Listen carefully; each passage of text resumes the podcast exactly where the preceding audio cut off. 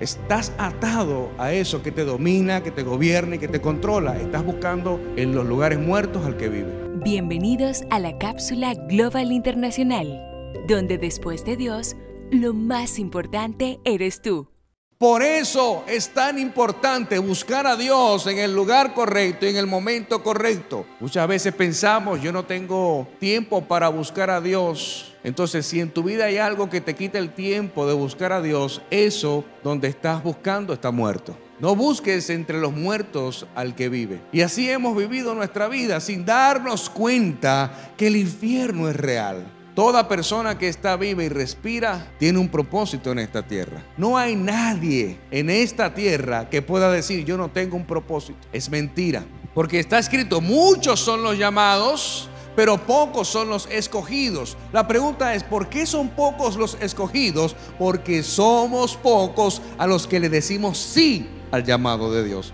Tú tienes un llamado, tú tienes una asignación y en algún momento de nuestra vida vamos a estar frente a Dios rindiendo cuentas de la asignación que Él nos encomendó. Tú has nacido y has estado establecido en esta tierra para cumplir un propósito en el Señor, en Cristo Jesús. Aunque esto te suene religioso como tú lo quieras ver, pero no hay otro diseño para tu vida. No hay una fórmula de la felicidad fuera de Dios. Está escrito, sin Él nada somos. Que la gente cree, yo quiero vivir la vida que yo quiero, tomar mis decisiones, hacer lo que yo quiera, cuando yo quiera, como yo quiera, y creen que eso es libertad. No, eso no es libertad. Estás atado a esas cosas. Estás atado a eso que te domina, que te gobierna y que te controla. Estás buscando en los lugares muertos al que vive. No busques entre los muertos al que está vivo. Rodearte de las personas correctas. Poner tus ojos en Jesús te llevará al cielo. Por eso dice en el libro Primera de Corintios que el Dios de este mundo, refiriéndose a Satanás y a la tierra, el Dios de este mundo, porque él fue vetado del cielo y fue echado a la tierra. Dice que el Dios de este mundo ha cegado la vista de los incrédulos para que no vean la luz del Evangelio. Las personas que no logran ver la luz del Evangelio están cegados por Satanás que entran a una iglesia a criticar más que a estar pendientes de lo que van a recibir. Entran con juicio, cuestionamientos y mira cómo hace, mira cómo da esto, y mira la predica, mira esas luces. Ay, pero aquí hay cuarto. Sí, bastante, porque Dios es un Dios de prosperidad. Y todo el que entra a esta casa comienza a ser próspero en todas las áreas de su vida. Su matrimonio, su familia, sus hijos, sus negocios, en todo. Porque así es Dios. Dios no es Dios de miseria, Dios no es Dios de escasez. Eso es Satanás que ciega la vista de los que no creen en la luz del Evangelio. Y a diferencia de Adán, que fue creado y colocado en el Edén con todo lo que quisiera él tener, ahí lo tenía todo Adán. Y Adán teniéndolo todo, le falló a Dios. Mientras que Jesús en el desierto, no teniendo nada, honró a Dios.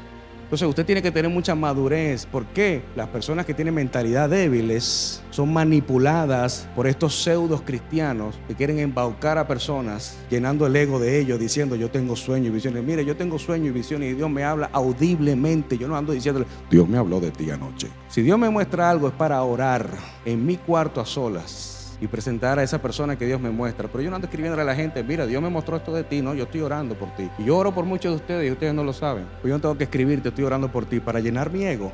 No, yo no necesito eso. O crees o no crees. Pero todos hemos estado allí. Todos hemos orado a Dios creyendo que Él no hará nada. Seamos honestos. Todos hemos estado allí. Creyendo que Dios no va a hacer ese milagro creyendo que Dios no me va a cuidar, creyendo que Dios no va a resolver mi situación matrimonial. Yo creo en Dios, voy a la iglesia, diezmo, ofrendo, pero yo sé que mi matrimonio se va a acabar. Yo sé que mi familia ya esto no tiene remedio. Yo sé que él no va a cambiar, yo sé que ella no va a cambiar. Cambia tú a ver qué pasa. Conviértete de verdad, entrega tu vida a Dios, busca tu propósito, comienza a obedecerle y veamos qué pasa. Te aseguro que lo que va a ocurrir va a ser poderoso. Hay un precio, te decía al comienzo, todos tenemos un llamado. Todos tenemos una asignación y hay gran poder y bendición en ese llamado y en esa asignación, pero no queremos la, el proceso. No queremos estar crucificados con Jesús. Queremos la gloria, pero no queremos el proceso. Bien dice la Biblia, la gloria postrera será mayor que la primera. Y dice de gloria en gloria. Pero lo que la Biblia nos dice es que entre gloria y gloria hay un proceso. Que cuando pasas este proceso vas a una gloria mayor que la primera. Y cuando pasas este proceso vas a otra gloria mayor. Pero nadie quiere procesos. Nadie quiere pagar el precio del llamado. Este vivir espiritual cuando verdaderamente Cristo está y vive en mí. Con novedad de vida tengo vida espiritual, hay gloria, hay poder, creo que puedo, sé que lo voy a lograr, sé que tengo, que soy lo que Dios dice que soy y que hago lo que Dios dice que hago. Vivo en una constante oración, vivo en un constante poder y adoración, manifestación de sus señales en mi vida. Eso es vivir espiritual. Soy más que vencedor.